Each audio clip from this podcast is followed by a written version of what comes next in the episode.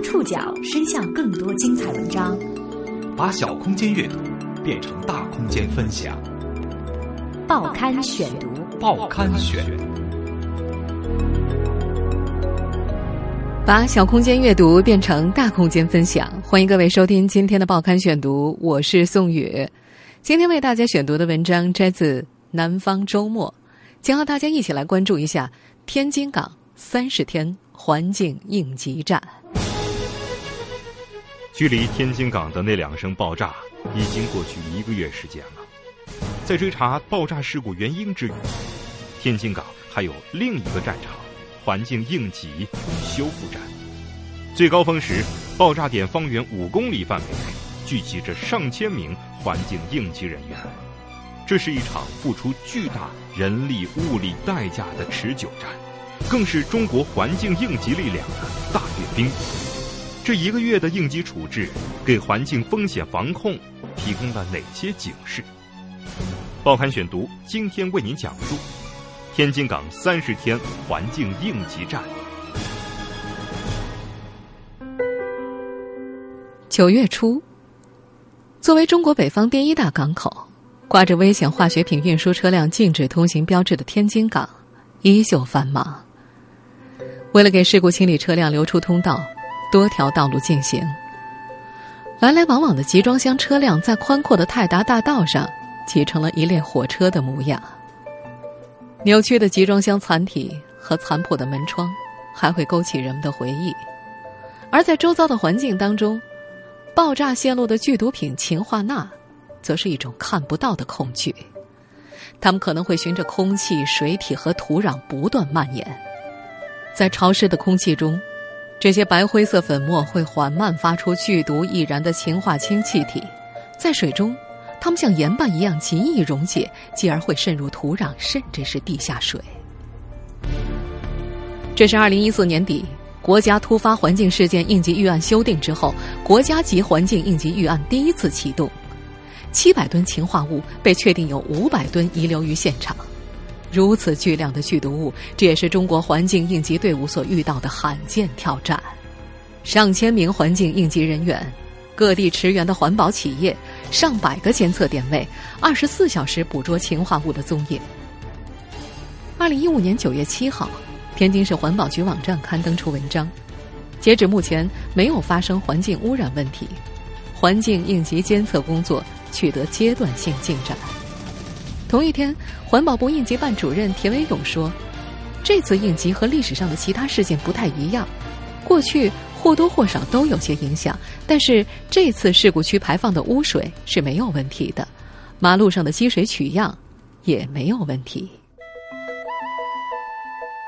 时至今日，这场国家级的突发环境事件应急战已经历时近一个月。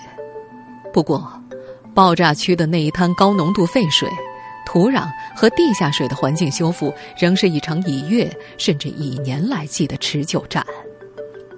在这三十天里，环保应急人员都做了些什么？我们今天的报刊选读将和您一起了解。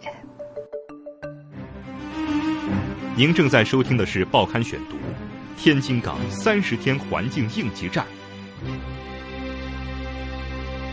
瑞海物流仓库的所在地是在浅滩上填海建成的，视野辽阔，空气扩散条件好。城市里难以见到的鸟儿时而成群掠过。这里距离天津市区五十公里，距离入海口两点五公里，距离最近的居民小区。仅仅只有六百米。二零一五年八月十二号二十三点三十四分，瑞海物流仓库的两声爆炸震碎了两公里外的橱窗，也将堆积于此的危化品抛向了空中，落入沟渠和大地。污染物在气、水、土壤当中散开，急需要进行环境监测。在爆炸后的一个多小时，天津开发区环境监测站就给出了第一组空气监测数据。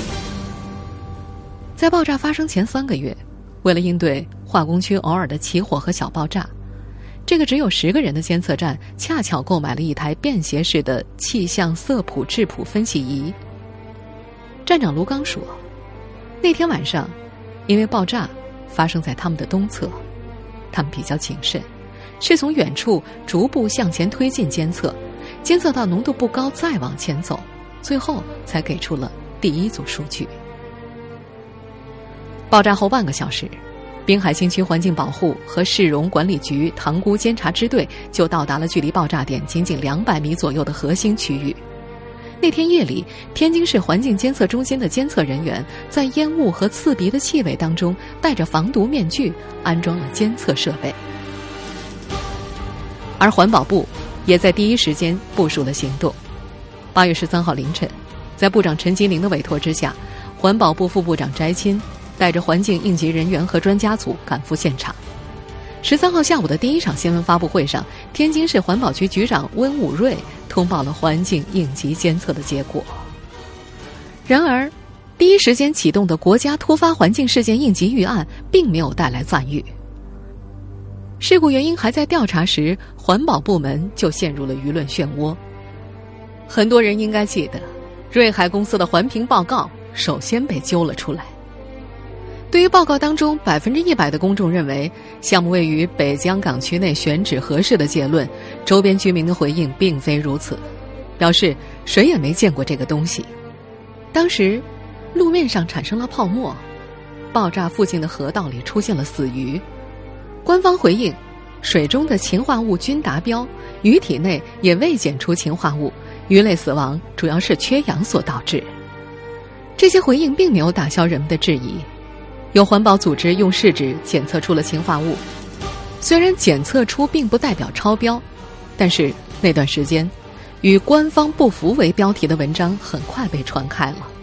有人在微信群里抱怨：“如果没有毒，专家能不能把这条鱼吃了，或者把泡沫的水喝下去？”数次出现在发布会上的天津市环保局总工包景岭，在接受媒体采访的时候，很无奈的表示：“那时政府说话没人信。”不管外界如何喧嚣，身处最前线的环境应急队伍有场硬仗要打。天津港的气水要二十四小时连续监测，土的监测也要展开。诊治受伤的环境急需大量人手，全国各地的环境监测人员在数天内紧急聚集。报刊选读继续播出：天津港三十天环境应急战，初步监测出。核心区污水氰化物超标超过八百倍之后，受伤的环境需要赶紧治疗。同时，环境监测仍然需要进行，这就需要一支庞大的环境应急队伍。在天津的环保部门之后，当地的环保企业也接到了调令。爆炸之后的第二天凌晨，位于塘沽的星宇环保公司运来了应急的水处理集装箱。天津和家威利亚环境服务有限公司也同时接到了天津市环保局的任务，出动了二十多辆罐车，每天往返运输三十到四十趟，将废水拉出来。而具有应急经验的湖南利和科技公司，则是主动请缨，开来了三辆监测车，协助检测水体里的氰化物。要知道，在那段时间，空气。水体都需要二十四小时的监测，土壤的监测也要迅速展开，要诊断出这片环境受到多大的污染，急需大量的人手。数百名监测人员从全国各地赶来。八月十六号中午，河北省环境监测站的人员是第一家到达的外援。此后，来自北京、江苏、山东各地的监测人员聚集在爆炸区的周围，每隔两小时就对外发布一次监测数据。不过坏消息是，雨也来了。八月十八号上午，天津滨海新区开始下雨，爆炸核心区的空洞形成了近一万平方米的大水坑。对于氰化物的恐惧，随着路面的白色泡沫而蔓延。为了防止污染物外泄，现场的排海口、市政管网早就被全部封堵。八月十六号。环保部部长陈吉宁第一次到达现场，就叮嘱要在雨水来到之前严防死守，不能够让一滴废水泄漏。十八号晚上，陈吉宁第二次来到天津，主要关心的就是正在处理的秦污水问题。在十年前震惊全国的松花江水污染事件当中，这位当时的清华大学教授以国家环保总局专家的身份出现在国务院新闻发布会上。而这一次被委以治水重任的是清华大学环境学院副院长王凯军教授。八月十九号，还在北京的王凯军在电话里提出了治理的建议。第二天上午，他又接到了应急指挥部的电话，被告知立即到现场。来不及回家换衣服，他和清华的专家组直接从学校赶到了天津。核心区的污水被判断氰化物最高超标八百倍，如何处理这些污水，是摆在环境应急人员面前的第一道难题。报刊选读继续播出：天津港三十天环境应急战。污水处理的指挥部设在天津港保税区扩展区污水处理厂的二楼，一幅地图挂在墙上，以爆炸点为中心，三公里为半径的区域被划入了一个大圈。事故点、监测点和沟渠湖面被一一标出。在这张地图上有三个重要节点：污水处理厂、一号泵站、东排明渠。污水处理厂位于爆炸点的东南方。他们在八月十三号下午就接到了处理事故废水的任务，但是从处理量和处理方式上，这家在爆炸之前专门处理当地生活生产污水的处理厂并不能够胜任。一号泵站距离核心区域是最近的，雨水在这里汇集。爆炸之后，外排的明渠被隔离出了三个水坑，坑内的水检测达到排放要求时才会进入下一个坑。但那时现场的集装箱处理设施还并不能将污水处理达到排放的要求，只能够在水坑和集装箱里循环处理。东排明渠自北向南，继而自西向东。像是一把横贯于天津港的倒 L 型卡尺，正好卡住了爆炸点。距离爆炸点最近的三百米处，取水的氰化物含量被发现超标，其余的地方没有污染。幸好，超标的取水被筑坝给拦截住了，排海口的闸门也被紧急关紧。这三个节点都是污水入海之前的最后一道防线。匆匆从北京赶来的王凯军被应急指挥部安排了两个任务：改良现场已有的移动处理工艺，给污水处理厂设计加强版的破氰设施。王凯军表示，单纯的氰化物处理其实并不是很复杂，比如像电镀废水就会有很多的氰化物，但是在爆炸现场的情况太复杂，生活污水等有机污染水通通的混在下水道里。当时。一号泵站已经使用了次氯酸钠氧化法来破氰，可是浓度迟迟达不到要求。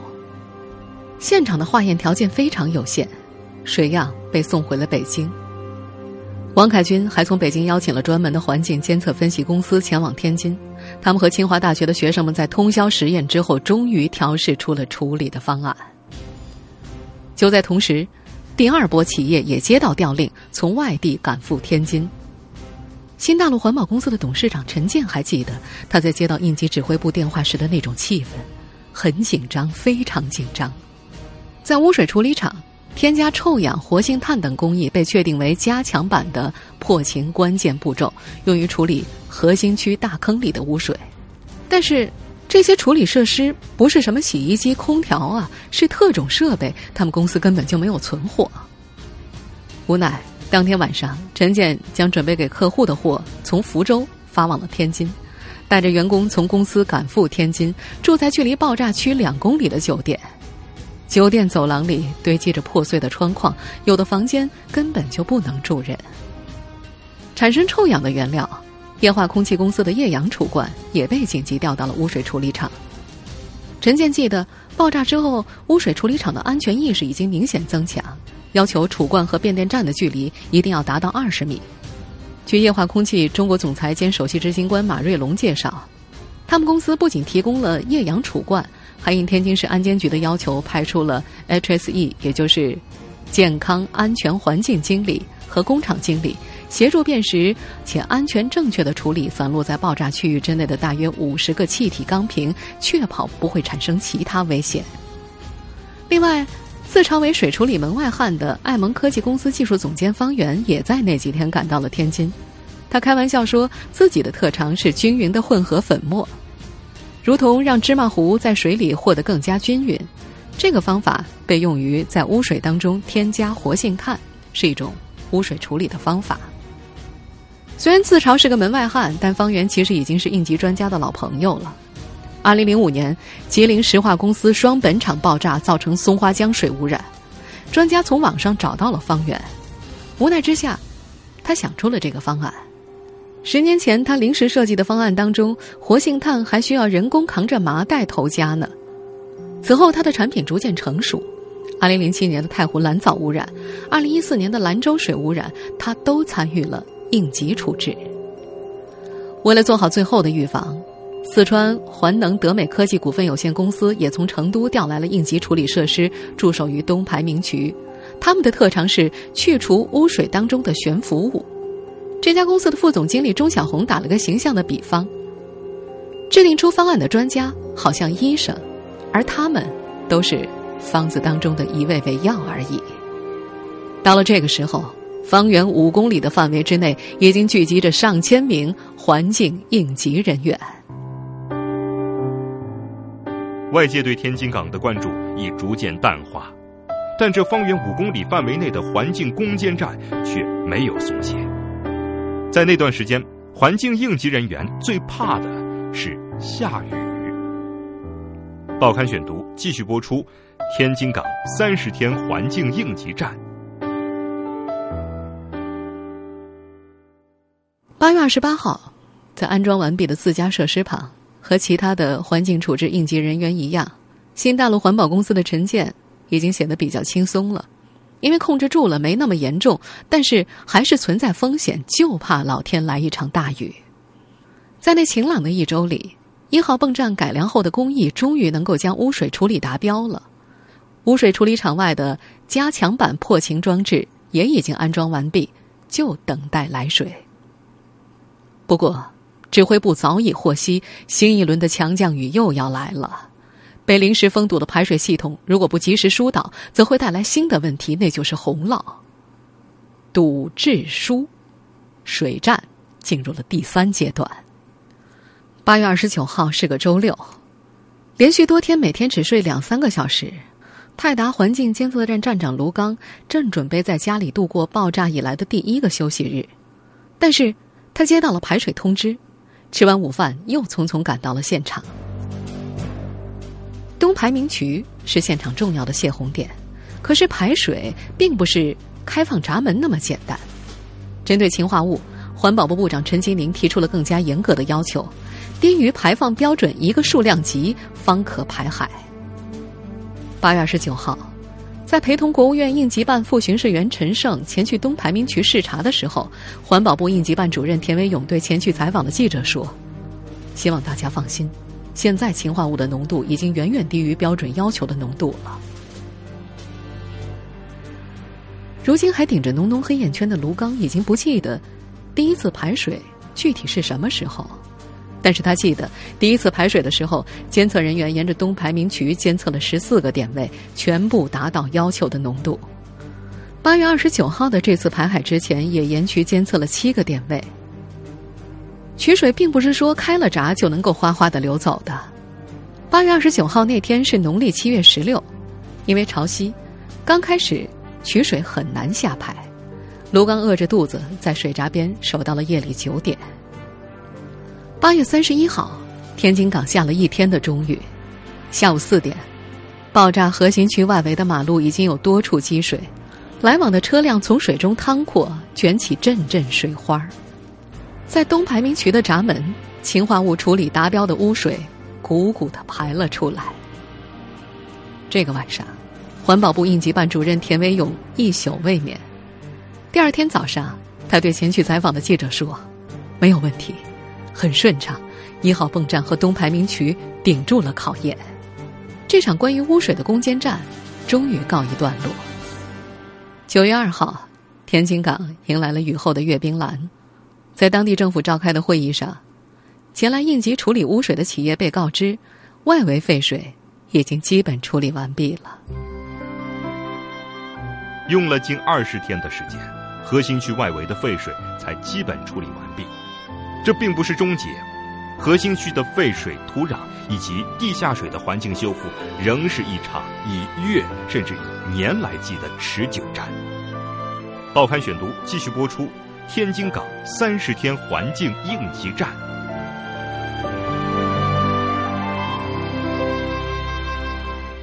九月七号是爆炸之后的第二十七天，田文勇回到了北京，他所辖的应急办一半的同事以及一百多名全国各地的监测人员依然留在现场。在接下来的一个月里，他们还需要调查评估环境的影响。爆炸核心区的大水坑已经进入了加强版的污水处理厂进行处置。根据田文勇介绍。在那个大坑的周边设置了二十八口不同深度的地下水观测井，目前没有观察到影响。废弃物的处理和土壤的修复，那就更待时日了。在距离核心区四公里的海铁一路，变形的集装箱被暂时集中运送到此，无法修理的集装箱将会拉回到钢厂回炉改造。同在海铁一路，能够存放两点四万方污泥的存放池已经被建好。根据在现场的环保部固废专家称，土壤污染还停留于评估方案的制定阶段，可能得等到十月份才能够完成评估工作。截止到九月九号下午五点，这次事故的遇难人数已经上升到了一百六十三人。滨海新区政府网站也公布了受损房屋的回购计划，事故遗址将会建成海港生态公园，开始向市民征求意见。可是。环境修复要花费多少钱？好像暂时没有太多人关心。准备卖给客户的上百万元的设施临时被拉了过来，受访企业的老板们还来不及谈价钱，有的表示愿意捐赠，有的表示已经记了个账。一位参与事故风险和损害鉴定评估的专家说：“这次事件投入的环境应急处置费用是比较高的。”根据这位专家的介绍。对于类似的问题，国外实施高风险行业环境责任信托基金、环境责任保险等财务担保制度，企业每年缴纳一定的费用，用以防范环境风险以及突发环境事件的紧急处置、损害赔偿。但是，在我国，类似的环境责任基金制度还没有建立，环境责任保险范围过窄，没有涵盖环境应急处置和后期的环境治理修复费用，而且。由于缺乏事故发生前的环境基线调查数据，事故发生之后，环境监测指标与范围不够及时全面，在评估的过程当中，给环境影响或者环境损害的确认带来一定的困难。不过，同样是爆炸引起的水污染，这次环境应急的参与者总是不由得将天津港爆炸与十年前的吉林石化公司双本厂爆炸做对比。那场爆炸引发了松花江水污染事件。一位不愿意具名的应急专家说：“极化爆炸引发了松花江硝基苯污染，损失和影响都放大了。其中有一个主要原因就是环境部门的疏忽，没有经验。在这十年间，我们有了很多的经验教训，环保部和地方反应及时，所以这次事件才没有变成环境事件。十年来。”环境应急显得更加的从容，但是投入这么多的人力和物力，依然不是田文勇想看到的。他认为，我国的应急管理已经进入了一个新的阶段，要以风险防控为核心，进入常态化的管理，预防在前，准备在前，防控在前，出事几率就会大大减少，处置工作也大大减轻了。不过，目前危化品的预防工作依然很匮乏。天津的环保组织绿领就深有感触。虽然他们在第一时间赶到了爆炸现场，但是面对太专业的环境检测和修复，环保组织帮不上忙。一通研究之后，他们发现天津有上百家危险品企业，但是人们并不清楚这些企业到底在哪儿。于是，这家环保组织想推开危化品监管的门，他们准备制作一张地图，名字就叫做。让你看见危险化学品。